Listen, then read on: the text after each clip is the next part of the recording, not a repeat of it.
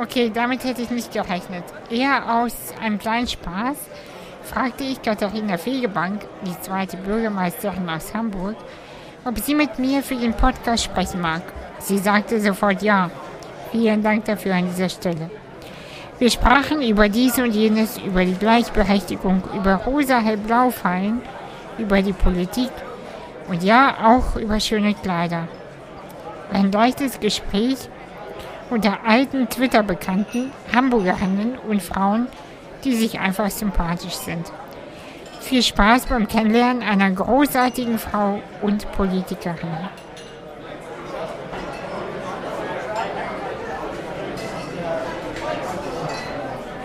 Hallo Katharina. Wir Moin, haben, hallo Anastasia. Hi, wir haben ja schon eben besprochen, dass wir uns duzen werden, falls sich irgendjemand ähm, wundert vielleicht. Ich weiß nicht. Och, wir kennen uns ja vor allem über die sozialen Medien schon ein bisschen länger und darüber schließt man dann ja auch persönliche Verbindungen und ich finde das rechtfertigt das Duzen dann alle mal. Alles super. Ja, man hatte schon das Gefühl, dass man sich irgendwie kennt finde ich, wenn man so, also dich kennt man ja sowieso, aber gleichzeitig ja auch nicht. Deswegen äh, wollte ich dich so gerne in meinem Podcast haben, um ähm, irgendwie mehr Persönliches über dich zu erfahren, was man so erfahren darf, was die Welt erfahren darf. Wer du so als private, aber auch berufliche Katharina bist. Mh, mm, ja, und wo da so die Grenzen auch sind. Wie, wie würdest du dich selber beschreiben, wenn du nicht so bekannt wärst? Ich würde mich wahrscheinlich genauso beschreiben, wie ähm, ich mich auch, auch jetzt beschreiben würde, weil ich ähm, das Gefühl habe, dass es gar keine so großen Unterschiede zwischen dem öffentlichen Mensch, der öffentlichen Person Katharina und der privaten äh, Katharina gibt. Ich bin in der Regel eine unerschütterliche Optimistin. Ich bin ein sehr neugieriger Mensch. Ich liebe Menschen. Ich liebe Kontakte, Begegnungen, Kommunikation. Ich glaube, ich hatte schon immer und habe immer noch ein äh, recht großes Herz, sehr empathisch ähm, ja, und inzwischen mag ich es auch gerade durch die, durch die Öffentlichkeit, ähm, auch die Öffentlichkeit zu nutzen für meine, für meine Themen natürlich. Ich war früher, das glaubt mir heute kaum noch jemand, ich war früher ein wahnsinnig äh, schüchterner Mensch. Also in meinen ersten Schuljahren war ich sehr, sehr, sehr zurückhaltend. Ähm, mir haben meine Eltern später mal berichtet, dass ich in meinem ersten Schuljahr oft geweint habe, weil es mir zu wuselig, zu laut auf dem Schulhof war und ich dann die ein oder andere Pause mit im Lehrerzimmer verbringen musste. Und dieses Selbstbewusstsein ähm, für sich, für seine Interessen, auch für die Interessen anderer ähm, einzustehen, das auch laut zu sagen und dafür zu streiten und zu kämpfen, das kam dann erst sehr viel, sehr viel später. Also mhm. als ich auch dann angefangen habe, mich schulpolitisch äh, zu engagieren, in der Schülervertretung oder Mannschaftsführerin beim Handball war, ähm, da ist so das Selbstbewusstsein dann auch gewachsen. Ähm, und das ist so richtige Entwicklung, die ich durchlaufen habe. Aber ich glaube und hoffe und die Menschen, die mir nahestehen, denen sage ich dann auch immer, wenn sie, wenn sie Veränderungen spüren, dass sie mir das auch direkt dann spiegeln sollen. Ich, ich glaube, dass da keine so große keine so große Differenz besteht zwischen der öffentlichen Person und der, der privaten. Ja, weißt du, während du das sagst, äh, glaube ich dir das. Es gibt ja manchmal so Aussagen, da spürt man so, na, dir glaube ich das nicht. Aber dir glaube ich das, weil genau das ist es, glaube ich auch. Du wirkst sehr authentisch, äh, wenn man dich in den Medien sieht oder etwas von dir hört. Dann man kauft dir das einfach ab. Deine Politik, ja, ist ehrlich. Also das, das spüre ich zumindest. Und ich weiß, dass meine Intuition mich selten täuscht. Das ist eine meiner, meiner Stärken. Das ist schön. Also das müssen natürlich immer andere, immer andere bewerten. Aber ich glaube, ich würde mich selbst in meiner Haut gar nicht so wohlfühlen, wenn ich das Gefühl hätte, erstens äh, an einem Ort zu sein oder etwas zu tun, was, was so gar nicht mir und meinem, meinem sein und meinem Wunsch, meinem Wesen entspricht. Also wenn man in irgendwas hineingepresst wird, auch in irgendeine bestimmte Rolle geschoben wird, aus der man dann Kraft Amtes erstmal gar nicht mehr herauskommt. Und ähm, ja, ich hätte, ich hätte, glaube ich, so ein richtiges äh, Unbehagen dann auch und, und hätte keine Freude an dem, was ich tue. Und ja, das und sollte ja immer so die oberste, oberste Maxime sein, ja, dass man alles tun kann, was man, was man will, was man sich vorstellt. Ja, dieses lebe deinen, lebe deinen Traum oder lebe auch deine Sehnsucht. Und das muss dann aber natürlich passen und das muss stimmig sein und aus einem herauskommen. Und wenn das nicht stimmig ist, ich glaube, das merkt man dann auch ganz schnell. Ja, das Deshalb ist Authentizität gerade in der Politik natürlich außerordentlich wichtig, auch für die, für die eigene Glaubwürdigkeit und auch das Vertrauen, das man braucht. Gerade in Zeiten wie diesen ne, ist das ganz, ganz entscheidend. Ja, genau. Das, also wahrscheinlich ist es dann der klassische Fall, dass man irgendwann einbricht und zusammenbricht, wenn man immer so gegen sich selbst sozusagen arbeitet oder etwas präsentiert, was man gar nicht sein kann, erfüllen kann. Also man kennt das ja auch. Also ich kenne das von mir auch. Wenn ich mich versuche zu verstellen, dann habe ich auch einfach keine Energie irgendwann. Ja, ja ähm, also genau so. Also das, es, es, es zerfrisst einen ja vielleicht auch dann innerlich, ja, wenn da eine solche Spreizung ist, ein solcher Unterschied äh, zwischen, zwischen unterschiedlichen Situationen, in denen man sich bewegt und auffällt, zwischen Beruf und äh, Privat, zwischen ähm, Erwartung, die an einen gerichtet wird und dem, was man bereit ist zu geben oder, oder auch zu leisten. Und äh, von daher ist das vielleicht einfach der, der Weg, der Kurs, der mich geleitet hat, mit einem Vertrauen auch in, in mich und in meine, in meine Stärken. Aber die lernt man ja auch erst im Laufe seines Lebens kennen, dass man dann auch, ähm, auch darauf ein bisschen vertraut und äh, dann schon weiß, auch in neuen oder in unbekannten Situationen, das weiß ich jetzt gar nicht, wo das hinführt, aber ich habe so einen Kompass in mir und ich habe ein paar Dinge in meinem Rucksack, die mir da schon helfen werden, ja. die Situation zu meistern. Was ist, was ist deine so Motivation? Vielleicht hast du auch mehrere äh, morgens aufzustehen. Also mit was ist so dein, dein Motor oder dein, dein Antrieb für die Arbeit, für dein Sein? Ja, wirklich auf jeden Fall die unbändige, unbändige Lust äh, am Leben, aufs Leben, mhm. ähm, die Neugier auf das, was jeder, jeder neue Tag bringt, ähm, der ja, Impuls, was zu tun, ja, dieser wirklich idealistische Impuls, ähm, mein unmittelbares Umfeld, äh, in dem Kreis, in dem ich wirken darf, ähm, ja mit, mit Ideen oder auch konkretem Tun jeden, jeden Tag ein, ein kleines Stück, jeden Tag ein kleines Stück besser zu machen. Und natürlich ähm, meine Familie, mein, mein Partner, meine Kinder, das finde ich toll. Also da freue ich mich, da freue ich mich schon immer jeden Abend drauf, wenn ich dann ähm, an den nächsten Tag denke, dass, äh, dass man wieder zusammen eine gute Zeit hat. Natürlich gibt es auch schlechte Zeiten, das ist total klar.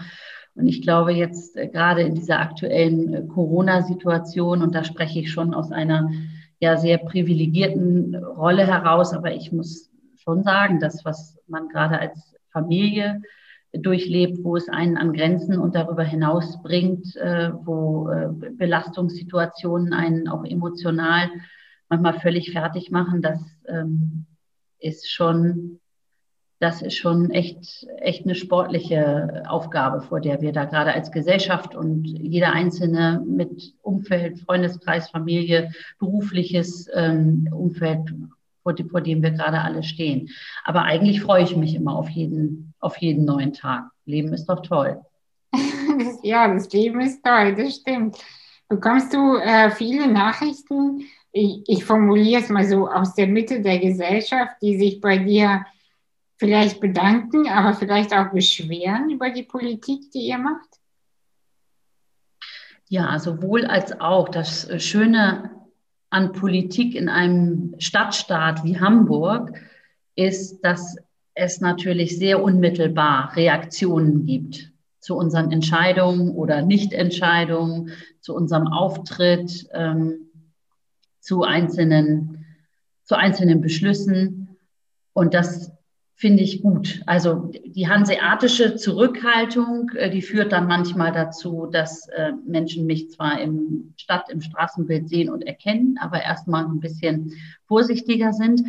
Ähm, aber es gibt durchaus auch Menschen aller Altersgruppen, die dann kommen und sagen, ich wollte Ihnen einfach mal sagen das. Und da ist im persönlichen Gespräch ist sehr viel, ist sehr viel, ähm, ja, auch Dankbarkeit ist vielleicht, ähm, ist vielleicht übertrieben, aber doch, es kommen schon auch manchmal Leute, die sagen, wir wollten einfach mal Danke sagen mhm. äh, für das, was sie alle gerade machen im Senat oder auch die Abgeordneten in der Bürgerschaft die Kommunalpolitikerinnen und Kommunalpolitiker. In ihrer Haut würden wir ja gerade gar nicht gerne stecken wollen. Das höre ich auch ganz oft. Und ja. dann natürlich jetzt gerade in Corona-Zeiten, wo ja die Begegnungen auf ein Minimum reduziert sind, da gibt es dann tatsächlich viele Zuschriften. E-Mails, äh, über die sozialen Medien werde ich dann per Direct Message äh, angefunkt. Und da sind es dann meistens ähm, persönliche, persönliche Geschichten, also aus dem persönlichen beruflichen Erleben, aus dem persönlichen äh, familiären Umfeld. Das sind dann Menschen, die sehr traurig darüber sind, dass sie den 90. Geburtstag äh, ihres Großvaters oder Vaters, äh, der in der Pflegeeinrichtung ist, nicht feiern können. Es ist ganz, ganz viel das Thema Schule, Schule und Kita und dann natürlich äh, Nöte, Existenzängste von ähm, Menschen, die ihr Unternehmen drohen zu verlieren jetzt in Zeiten der Krise, die vielleicht schon Insolvenz anmelden mussten, dann Erlebnisse aus dem, aus dem ÖPNV, aus Bus und Bahn, also wirklich ganz, ganz unterschiedlicher Art. Und das ist jetzt auch nochmal eine andere Situation vielleicht als äh, die im, im normalen politischen Geschäft. Da kriegt man auch hin und wieder, gerade wenn es um Bauvorhaben geht ähm, und Bürgerinitiativen unterwegs sind. Da kriegt man dann eine ganze Menge von dem mit, was da Leute in einzelnen Stadtteilen gerade umtreibt. Aber jetzt hat man ja das Gefühl, dass man richtig als, als Stadtgesellschaft und als Gemeinschaft nochmal ganz äh, anders miteinander umgeht und nochmal ganz äh, anders sich auch ähm, ja, vergewissern muss, dass wir da zusammen durch die Krise kommen. Und da empfinde ich ich immer Dankbarkeit, wenn ich so etwas höre, weil wir bei unseren politischen Entscheidungen natürlich auch davon abhängig sind, ähm, Erfahrungen, Erlebnisse aus der, aus der Bevölkerung auch in unser politisches Handeln mit ähm, einflechten zu können. Und da ist sowas sehr, sehr wertvoll. Also ich, ich bin dankbar für auch kritische Stimmen, für kritische E-Mails, auch für kritische Anrufe, die ich bekomme, weil man ja davon auch nur, nur lernen kann. Aber so ganz direkt darauf reagieren und etwas verändern kannst du ja gar nicht, oder? Also nicht unmittelbar, nicht, äh, wenn dir jetzt jemand schreibt über die Erlebnisse oder über Insolvenzgefahren, äh, man kann ja auch gar nicht sofort irgendwelche Gesetze umschreiben oder es dauert ja. Also ich kenne das ja ich, ich kenne das natürlich nicht in der Tiefe, so wie du, aber ich weiß, ich weiß ja nun äh, seit auch ein paar Jahren, wie das so, wie langsam sich alles entwickelt, wie ewig das dauert, bis Veränderungen durchgezogen werden. Und vor allem, das wollte ich dich gleich noch fragen, ähm, habe ich das Gefühl, dass wenn man als Frau etwas irgendwo reinbringt, dass es dann noch einen Tick länger dauert, wenn da so viele männliche ähm, Energien mit, mit entscheiden. Aber ja, also wie geht man mit dieser Ohnmacht um, wenn man so E-Mails bekommt von Müttern oder Vätern, die einfach sagen, Mann, ich weiß einfach nicht, wie es weitergehen soll. Und dann sitzt man da und denkt, ich weiß es auch nicht. Ja, manchmal ist das, ist das sehr betrüblich, aber oft sind das ja Impulse, die dann ganz viel positive Energie auch freisetzen, die dann auch wirklich Veränderungsprozesse nochmal beschleunigt in Gang setzen können. Und äh, auch wenn jetzt Corona, Covid-19 für ganz große Teile der Gesellschaft nicht nur Rieseneinschränkungen bedeuten und auch eine echte Zumutung und viele an ihre Grenzen führt, so sehe ich in bestimmten Bereichen auch einen echten Schub und einen richtigen Beschleuniger. Also mhm. Stichwort Digitalisierung beispielsweise. Ja. Wo Dinge, die sonst wahrscheinlich viele Jahre jetzt noch gebraucht hätten und ganz viel Überzeugungskunst und da müsste man doch mal und vergleicht das doch mal mit äh, anderen äh, Initiativen ähm, in Übersee oder auf anderen Kontinenten, da müssen wir doch auch als Deutschland oder als Hamburg jetzt schneller sein. Und das funktionierte dann alles ganz, ganz gut und auch reibungslos. Sicherlich immer noch mit äh, Ruckeleien hier und dort, aber man spürt schon äh, den, den unbedingten Willen, äh, die unbedingte Bereitschaft, da jetzt auch wirklich was zu tun und, und wirklich was zu verändern und äh, aus dieser Krise eben die Chance zu ergreifen, ihren Beschleuniger zu setzen. Und ähm, das habe ich auch ähm, gespürt letzten Sommer beispielsweise, nachdem wir ja in dem ersten Lockdown im letzten Jahr republikweit ähm, immer nach Analyse aus Wissenschaft und in den berühmten Ministerpräsidentenrunden mit der Kanzlerin das Thema hatten, jetzt Kitas und Schulen dicht machen. Und die Erkenntnis war doch, das darf so in der drastischen Form eigentlich nicht wieder passieren, weil man ja auch Kindern und Jugendlichen ihrer Chancen beraubt. Die Probleme, die sich daraus ergeben, die sind mindestens äh, gleichzusetzen mit den Risiken und Gefahren, äh, die sich äh, hier aus der, aus der Situation, aus der Analyse auch der Pandemie ergeben. Jetzt sind wir wieder in einer Situation, ähm, wo wir eingeschränkte Regelbetriebe oder Notbetreuungen haben. Aber es ist politisch ganz, ganz anders diskutiert worden. Und ähm, man hat einen anderen Fokus gelegt auf Kinder, auf Jugendliche, auch auf die Rolle, auf die Bedeutung ähm, von Familien und hat auch jetzt wieder versucht, Lösungen oder Lösungsinseln zu finden, um besondere Härten abzufedern oder Familien, die sagen, ich kann es nicht, ich schaffe das nicht. Homeoffice mit kleinen Kindern, das ist die absolute Illusion man sitzt zu Hause und kann nicht in Ruhe arbeiten, wenn man gleichzeitig kleine Kinder betreut und versorgt. Und ähm, da habe ich schon das Gefühl, dass äh, da auch diese Krise diese Debatten stärker befördert hat und auch Dinge, die sonst nicht so sehr im Fokus standen, auch zum Beispiel das äh, Gleichstellungsthema, dass Frauen diejenigen sind, die die Krise tragen und dass ähm, es da nochmal einer besonderen äh, Form des Hinguckens auch bedarf, um, ähm, um da Dinge zu erreichen.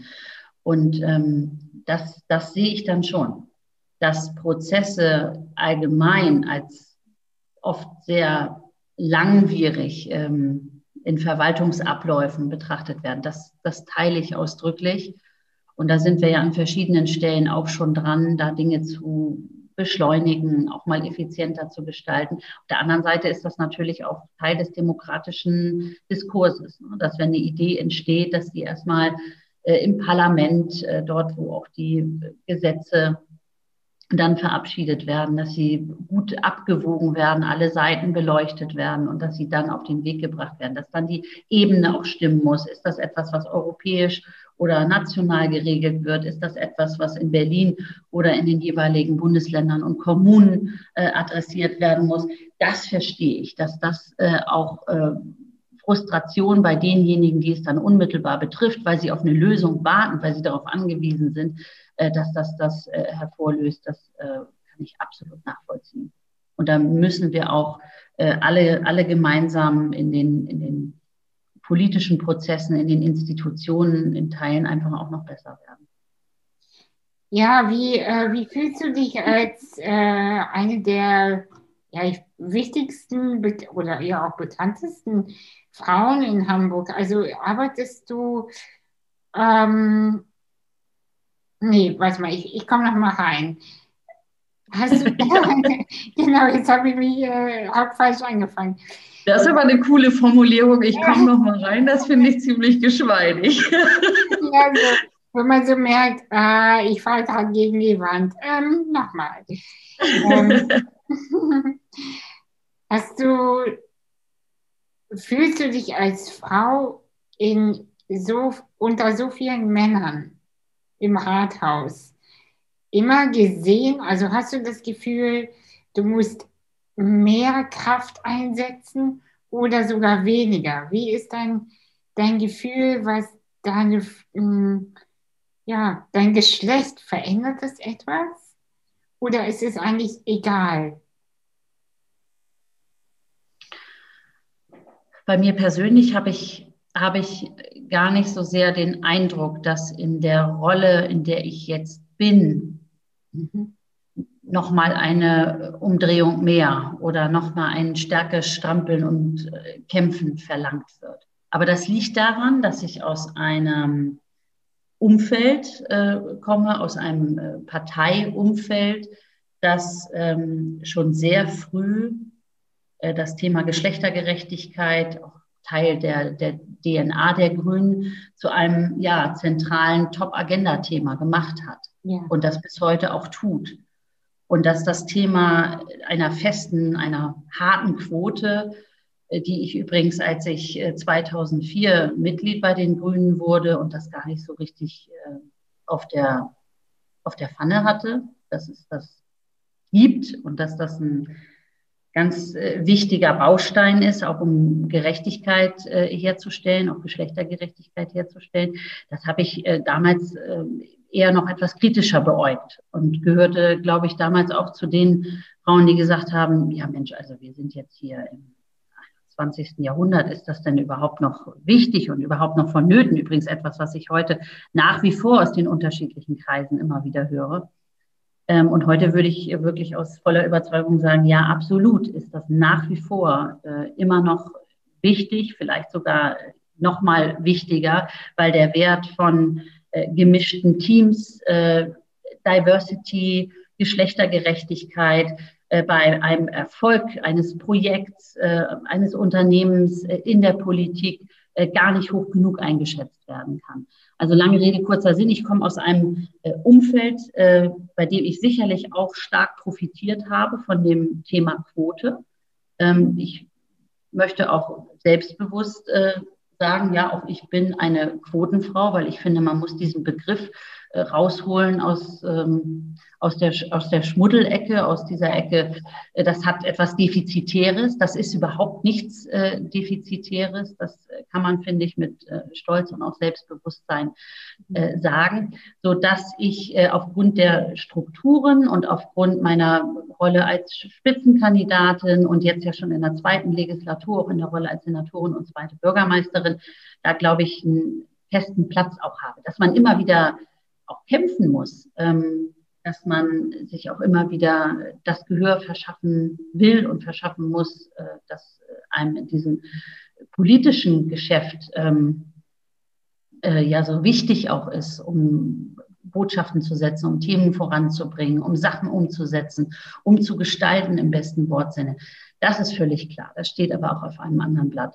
Aber das ähm, macht mich, weil ich eben diesen Weg gehen konnte, ähm, und weil ich das Gefühl habe, ja, ich kann jetzt auch aus meiner Rolle heraus mich nochmal anders einsetzen, mich auch stärker machen, noch für Frauen, für Mädchen, die auch ihren Weg gehen wollen, mhm. ähm, zu einer ja, großen Unterstützerin. Ich will das. Ich ähm, will, dass Frauen auch Kraft haben, Mut haben, äh, ihren Weg zu gehen, dass sie sich von niemandem einreden lassen, bestimmte Dinge seien nichts für sie von bestimmten Berufsvorstellungen oder Zielen sollten sie doch besser mal Abstand nehmen, weil sie Mädchen oder weil sie Frau sind. Das finde ich ähm, geht gar nicht. Und da sind dann noch ganz viele Betätigungsfelder, glaube ich, für alle, die wir ähm, in der Öffentlichkeit äh, als Person mit äh, unserem Wort das Gewicht hat, auch Einfluss nehmen können. Und das begreife ich, das begreife ich als meine Aufgabe. Und ich habe in meinem gesamten Umfeld so viele, die hunderte Geschichten erzählen können von den großen Diskriminierungserfahrungen, von den kleinen Nadelstichen, nicht gesehen zu werden oder an den Rand gedrängt zu werden. Und ich glaube, solange wir nicht überall mindestens, mindestens 50 Prozent Frauen auf den Positionen haben, die sichtbar sind, äh, bei denen Entscheidungen getroffen werden, also 50 Prozent der Macht äh, mindestens, brauchen wir, um auch wirklich Strukturen nachhaltig zu verändern. Das heißt, da darf man überhaupt nicht nachlassen und das, was man als Errungenschaft sicher geglaubt hat äh, in den 90ern oder im ersten Jahrzehnt der 2000er, das hat ja jetzt mitunter auch wieder Rollback erfahren und erlebt, sodass wir unsere Rechte, unsere Freiheiten, unser auch demokratisches System ja jeden Tag erneut auch wieder gegen Angriffe verteidigen müssen. Und dazu gehört auch die Frage von äh, Geschlechtergerechtigkeit und eben auch die Hälfte der Macht äh, den Frauen. Ja, mir, weißt du, mir fällt dazu eine Geschichte ein. Ähm, das war eine Veranstaltung, wo so ganz äh, coole Frauen und Männer zum Thema, ach, ich weiß es gar nicht mehr, wahrscheinlich irgendwas mit Diversity ist ja immer wahrscheinlich Diversity. Und da haben die Veranstalter ähm, wirklich mehr Frauen als Männer eingeladen und alle haben sich total gefreut äh, erstmal. Und dann haben aber die meisten Frauen abgesagt, weil sie sich nicht getraut haben, weil es, mhm. ähm, weil es äh, tatsächlich so ein großes Ding war. Da äh, sind sie zurückgerudert. Und da hat der Veranstalter dann auch öffentlich gemacht. Ich weiß leider wirklich nicht mehr, was es war, wer es war. Ähm, die haben gesagt, okay, gut, die Frauen haben zurück, was sollen wir jetzt machen? Die Männer sagen zu, die Frauen sagen ab, wir wollten das andersrum. Und jetzt stehen wir wieder als jemand da, der die Frauen nicht auf die Bühne lässt. Und das fand ich so aber interessant, weil, weil äh, das hat einfach gezeigt, dass es nicht nur äh, bei den Veranstaltern oder bei den Unternehmen liegt, die Plätze zu schaffen, sondern ja auch, man muss ja noch weiter hinten sozusagen anfangen, dass die Frauen überhaupt erst so mutig werden, ähm, nach vorne zu gehen. Das ist, es trifft ja auch genauso auf Menschen mit Behinderung zu, das beobachte ich genauso. Mhm. Also, äh, was meinst du, wo fängt das an? Wieso? Ähm, also, wo, wo liegt das Problem, sage ich mal? Also, es fängt erstens oder sollte erstens ganz, ganz früh anfangen. Also so, so, so früh es geht, in der frühkindlichen Phase, wenn es in die Kita geht, wenn die ersten Kontakte zu Spielgruppen äh, stattfinden. Da kommt Eltern, da kommt, kommen Erzieherinnen und Erzieher eine ganz, äh, ganz große Rolle zu. Aber natürlich auch ähm, Unternehmen, die in der Spielzeugherstellung tätig sind oder die sich um Kinderkleidung ähm, kümmern. Ich werde das nie vergessen, als ich mit den Kinderwagen, ich habe ja zwei Mädchen, ähm, ins ähm, Kaufhaus gekommen und gesagt habe, ich ähm, such, bin auf der Suche nach Babykleidung. Ja, Mädchen oder Jungs? Mädchen ist links runter, Jungs rechts runter. Habe ich gesagt, wieso, was macht denn das jetzt hier für einen Unterschied? Ja, wir haben das natürlich farblich aufge, aufgeteilt, nach rosa und blau. Wo so ein bisschen ähm, hat sich reagiert, habe gesagt, das dachte ich, hätten wir langsam mal überwunden. Ich habe gesagt, mir ist das im Prinzip jetzt völlig egal. Manchmal kleide ich sie gemeinsam in, in einem Outfit und manchmal äh, völlig unterschiedlich und Farbe spielt da tatsächlich überhaupt keine Rolle. Das, was einem da gerade so in die Finger kommt, das hat man dann das hat man genommen und das setzt sich dann fort. Äh, und deshalb sind ähm, auch alle Initiativen, ähm, wie zum Beispiel Pink Stinks, äh, kennst du wahrscheinlich ja. auch, ähm, die ganz tolle Arbeit machen, weil sie äh, nicht nur auf Sexismus in der Werbung hinweisen, sondern weil sie auch zeigen, wo eigentlich strukturell schon sehr früh so Weichen im Mindset auch gestellt werden. Das äh, fängt ganz banal mit Rosa und Blau äh, bei der Babykleidung an und setzt sich dann fort, wenn es darum geht, irgendwie so kleine Fruchtdrinks oder äh, Babyshampoo für die äh, Wanne zu kaufen, wo du bei den Jungs äh, die Ritter hast, die ganz ähm, mutig äh, in die in die Abenteuer ziehen. Und bei Mädels sind es dann meistens äh, die kleinen Feen und Elfen und äh, Prinzessinnen, die liebreizend schon ja von ganz klein auf in die Kamera gucken. Also der verwegene Blick in die Ferne, das sind dann oft die Jungs, ja, denen das ziemlich am allerwertesten vorbeigeht, ob da jemand jetzt ein Foto macht. Und den Mädels, denen man schon sehr früh sagt, ist doch auch gefallen, lächelt doch mal in die Kamera. Ehrlicherweise stelle ich das bei uns auch fest, wenn wir Fotos machen. Ich sage, äh, Mäuse, lach doch mal. Ähm, und ich glaube, dass, dass wenn man sich damit nicht weiter auseinandersetzt oder sich das auch nicht genauer anguckt oder da einfach so durchläuft, dann fällt das gar nicht auf. Aber wahrscheinlich sind das so die ersten, äh, tatsächlich die ersten Weichenstellungen. Und dann kommt ja oft ganz früh hinzu, ähm, bis heute, dass dann in Schulen, vielleicht fängt das auch schon in der Kita an, aber in äh, Schulen ja das Anwahlverhalten für bestimmte Fächer, ähm, gerade was Naturwissenschaften angeht, immer noch sehr stark äh, jungslastig sind, weil Mädchen entweder das Gefühl transportiert bekommen oder den Eindruck, ja, das ist jetzt nicht sonderlich cool, wenn man sich dafür interessiert, mhm. oder ihnen gesagt, ja, weiß ich gar nicht, ob das was für euch ist.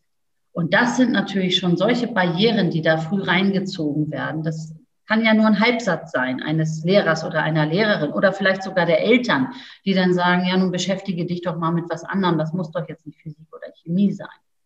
Und das führt dann dazu, dass es schon sehr früh auch ähm, so, eine Kategorisierung gibt. Und ich glaube, es muss doch äh, irgendwann dahin kommen, dass es völlig egal ist, ähm, welches Geschlecht du hast, äh, wie du aussiehst, wen du liebst, dass du einfach alles machen kannst. Ja, the sky is the limit.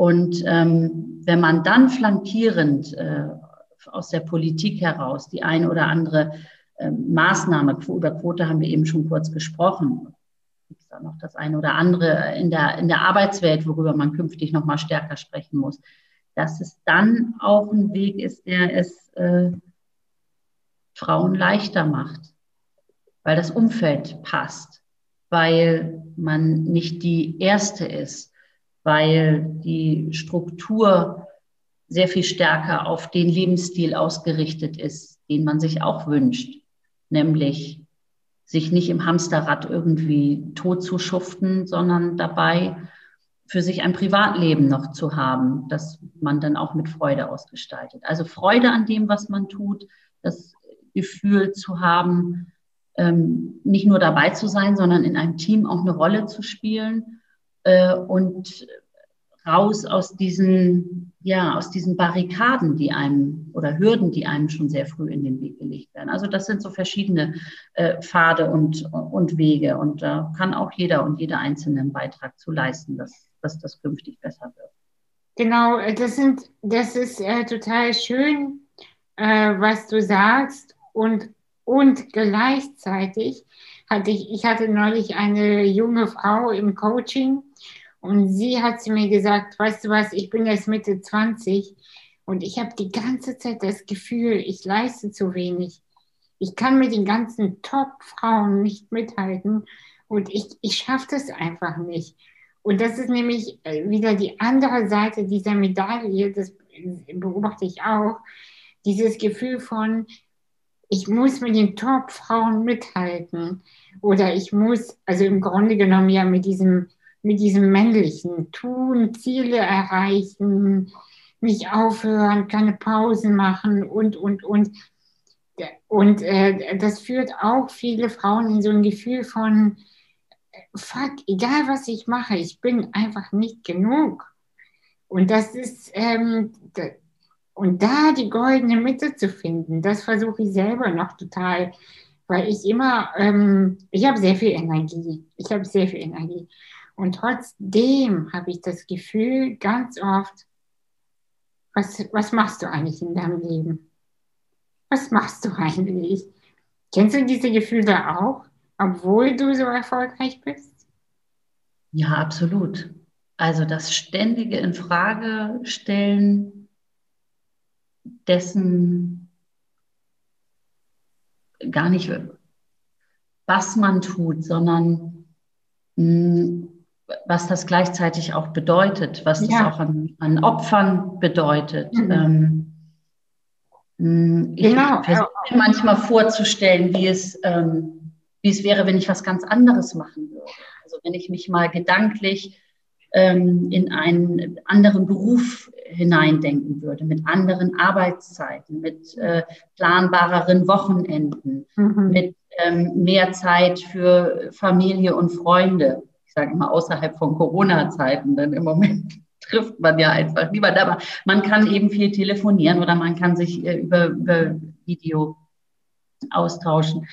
Ähm, ja, das, äh, das habe ich das habe ich sehr oft. Das treibt mich aber auch gleichzeitig an. Mhm. Denn ähm, aus dem Zweifel heraus, zumindest ist das bei mir so, ähm, erwachsen auch nicht selten ganz gute Ideen für, ähm, für, neue, für neue Projekte, für neue auch Strukturen, also wie man auch sein Umfeld und seine eigenen Kolleginnen und Kollegen, Mitarbeitende in der Behörde, ähm, wie man die vielleicht auch noch mal stärker, stärker so mit einbeziehen kann. Und ähm, die Angst, ähm, aber auch zu scheitern, die, die ist natürlich auch, die ist natürlich auch immer da. Gerade in so einer öffentlichen Rolle, ähm, ja, wo, wo dann noch viel mehr Leute was mit, mitbekommen, wenn was nicht funktioniert. Ja, bestimmt. Das treibt, ne, das treibt, äh, das treibt einen auch manchmal nicht in den Wahnsinn, aber das äh, kümmert einen dann schon. Ja, also ich kann mir das total vorstellen, dass man denkt, war das jetzt richtig oder war das der Fehler des, der Woche, des Monats oder des Jahres oder des Lebens sogar, ja? Also Klar, vielleicht ist das aber auch der Grund, fällt mir gerade ein, dass die Politik manchmal so zaghaft ist in den Entscheidungen, weil so die Angst auch da ist, einen massiven Fehler zu machen, dass es dann alles einbricht. Ja, das fängt schon bei der Sprache an.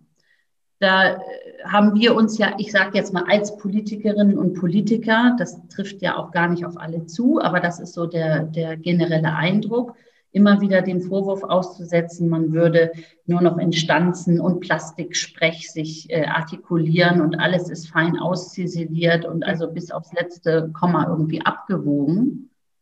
Das ist natürlich auch aus einer ähm, Angst, das ist jetzt ein zu starkes Wort, aber aus der, aus der Sorge heraus, wenn man den Bogen mal in einem Halbsatz überspannt oder ja, einfach mal frei raus sagt, na, eigentlich müsste man es so machen. Aber das geht aus den und den und den Gründen nicht. Mhm. Dann ist ja die Botschaft in der Überschrift nicht, das geht aus den und den und den Gründen nicht, sondern Fegebank sagt, so und so muss es sein. Und was das dann an äh, Kritik, man hätte das nicht äh, ausreichend von den Konsequenzen her bedacht oder mhm. man hat sich da doch gar nicht ausreichend abgestimmt mit äh, Menschen, die andere Interessen vertreten und so weiter und so fort. Ähm, das führt dann natürlich dazu, dass man vielleicht in der, in der Wahrnehmung auch in seiner eigenen Ausdrucksweise ein bisschen zurückhaltender, ein bisschen defensiver wird. Denn diejenigen, die dann als die ähm, Klartext äh, Rednerinnen und Redner dastehen, ähm, die stehen meistens auch nur so lange gut da, bis sie irgendwie den Zorn äh, großer Teile der, der, der Leute oder der Journalistinnen und Journalisten auf sich ziehen, weil sie eben zu klar und zu prononziert in ihren, mhm. äh, in ihren Äußerungen gewesen sind. Und das ist auch ein, ein ewiges Abwägen. Ah, ja, man, man, will klar sein, man will ähm, man, man will das auch alles gut erklären können. Politik ist ja auch ein Großteil erklären, damit man auch verstehen kann, warum bestimmte Dinge so lange dauern oder jetzt so ähm, vorgeschlagen wurden oder so beschlossen wurden, wie sie sind. Ähm, und gleichzeitig, ähm, gleichzeitig äh, ist man natürlich auch immer dabei, abzuwägen ne? und zu gucken, möglichst äh, viele Interessen da auch unter einen Hut zu bringen und in Einklang zu bringen. Oh, das kann ich, weißt du, das kann ich so gut verstehen und mir vorstellen. Und gleichzeitig glaube ich, dass die Leute so eine Sehnsucht danach haben, jemanden zu haben, der so richtig geradeaus die Klarheit und die Wahrheit spricht. Weil das, was da drunter schlummert, das fühlen ja so viele. Und, aber die können das selber nicht greifen, weil manchmal das Wissen auch fehlt oder diese Hintergrundinfos. Aber diese Grundstimmung, die dann so da ist, ist einfach, irgendwas wurde nicht gesagt, irgendwas wurde nicht zu Ende gesagt. Und dann ist so ein Gefühl von, hm, kann man den Politikerinnen und Politikern trauen?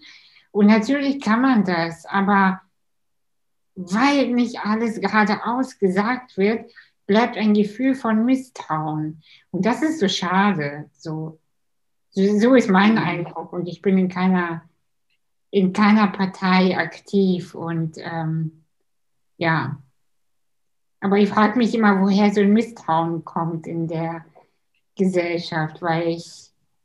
Ja. ja, wir sind im Berufsranking, wenn man sich das anguckt, das kommt, glaube ich, einmal im Jahr raus. Ähm, wenn man die Liste umdreht, ganz oben. Aber wir rangieren da eigentlich seit, seit, vielen, seit vielen Jahren auf den, äh, auf den Abstiegsplätzen, wenn man das mit einer Sportanalogie hier bedienen darf. Ja. ja. Und äh, das, das beschäftigt mich sehr. Das das treibt mich auch absolut um. Und auch wieder gerade in Zeiten wie diesen, da braucht es das Vertrauen auf der einen Seite, aber es braucht ja auch die Bereitschaft mitzumachen. Ja, alles, was wir gerade aushandeln, alles, was gerade beschlossen wird, lebt ja davon, dass die Gesellschaft sagt, ja, das ist etwas, dem wir folgen können und dem wir folgen müssen. Und wir stellen ja in, in dieser Phase äh, der Pandemie fest, dass nachdem im Frühjahr, da war alles neu, man wusste sehr wenig über das Virus und hat ja dann auch sehr schnell sehr weitreichende Maßnahmen getroffen, dass da die Menschen zumindest nach meinem Empfinden sehr viel vorsichtiger gewesen sind und äh, mhm. auch sehr viel stärker sich zu 100 Prozent nach all dem richten wollten, was äh, politische Vorgabe gewesen ist. Das nehme ich jetzt nicht mehr so war. Vielleicht aus einer Müdigkeit heraus, äh, aus einem Genervtsein heraus, weil es einfach alles schon so lange gedauert hat und die Impfungen jetzt zwar da sind, aber trotzdem äh, die, die Perspektive nach dem ja, neuen normalen Leben noch nicht wieder so, so da ist, wie man sich das vorgestellt hätte, wie man sich das vielleicht im Herbst auch noch äh, erhofft hätte.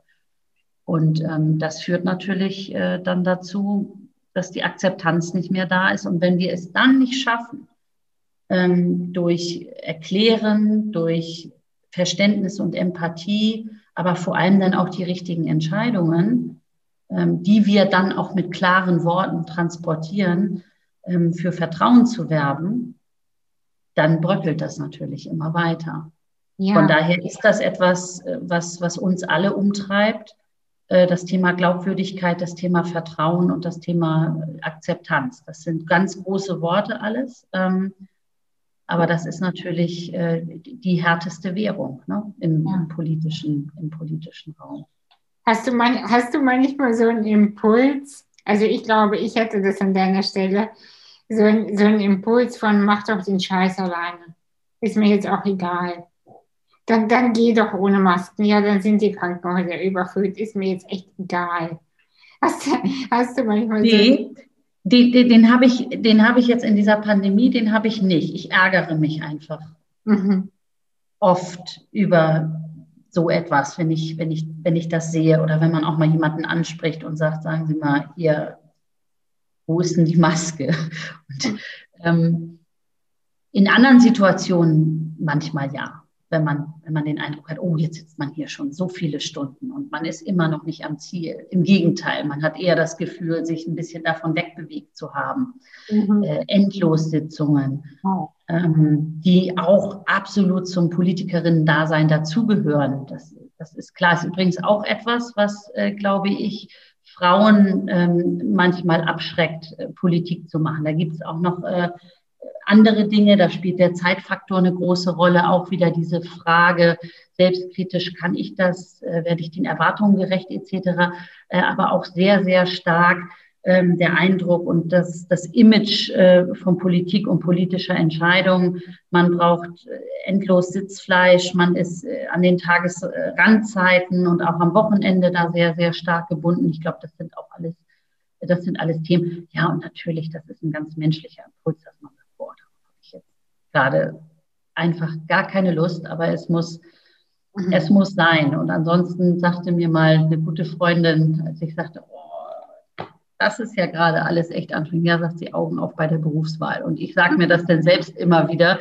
Genau. Also es ist äh, ein, ein, eine solche Ehre ähm, und ähm, auch Freude, das Amt, das ich innehabe oder die beiden Ämter ähm, ausüben zu dürfen. Und ähm, ich bin eigentlich jeden Tag nicht nur erfreut darüber, sondern auch sehr, sehr demütig ähm, ja. dass einem das Vertrauen geschenkt wurde. Ja, das sind ja zunächst die Partei, aber dann sind es ja die Wählerinnen und Wähler, die eigentlich einen dort hinbringen, wo man ist. Und das ist immer nur ein Amt auf Zeit, dass man, finde ich, mit ähm, nicht nur Ernsthaftigkeit äh, zum, zum Wohle der Menschen, die einen gewählt haben, ausüben muss, sondern auch echt mit großer Demut. Und deshalb sind diese Gefühle ganz schnell wieder verbannt. Also ich will auch schlechten Gefühlen äh, nicht so viel Raum und nicht so viel Platz lassen. Dafür ist dann das Leben wiederum zu kurz. So ja, aber sie dürfen auch sein, damit das Gute wieder umso, Mehr, umso mehr kommen kann. Das stimmt, absolut, ja. Ja, ja was sind deine mh, mm, drei Top-Wünsche für Hamburg? Das wäre auch meine letzte, meine letzte Frage.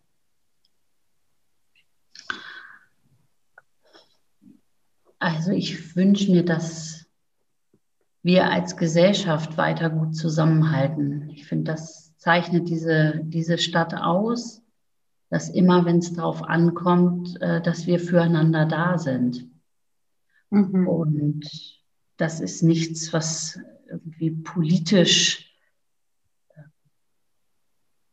angeordnet wird oder ein politischer Appell ist, sondern dass kommt hier einfach aus den, aus den Leuten heraus, die sowieso unglaublich engagiert sind und ähm, sich stark einsetzen für ihre, für ihre ähm, Mitmenschen. Und das würde ich mir einfach wünschen, gerade in diesen Zeiten. Äh, ich wünsche mir, dass wir die Kraft und vor allem den Mut haben, äh, neue Dinge anzupacken, also Innovationen und sei es in den unterschiedlichsten Bereichen, aber zum Beispiel auch im Bereich äh, Teamzusammensetzung und neue Formen Arbeit zu definieren und, und Arbeit zu denken, ähm, ausprobieren und keine Angst vorm Scheitern zu haben. Also dieses nur Fear to, fear to fail. Ich habe das äh, bei meinen Delegationsreisen in Israel das ein oder andere Mal äh, echt bewundert, wenn ich da auf junge Menschen getroffen äh, bin, die mir gesagt haben, ja, sie hatten verschiedene Ideen schon im Leben und einige haben geklappt, aber andere nicht. Aber gerade aus der aus dem Scheitern oder aus einer Niederlage heraus wächst eine neue Kraft, aus der ganz, ganz viel entsteht. Und das wünsche ich mir auch für diese Stadt. Also nicht stehen zu bleiben, sondern ähm, ja, mit, mit Mut, ähm, mit Mut auch Ideen zu verfolgen, selbst wenn einem jemand sagt, das ist doch völlig verrückt, das kannst du vergessen, dass man trotzdem äh, diesen Weg geht. Ähm, und das waren erst zwei, ne?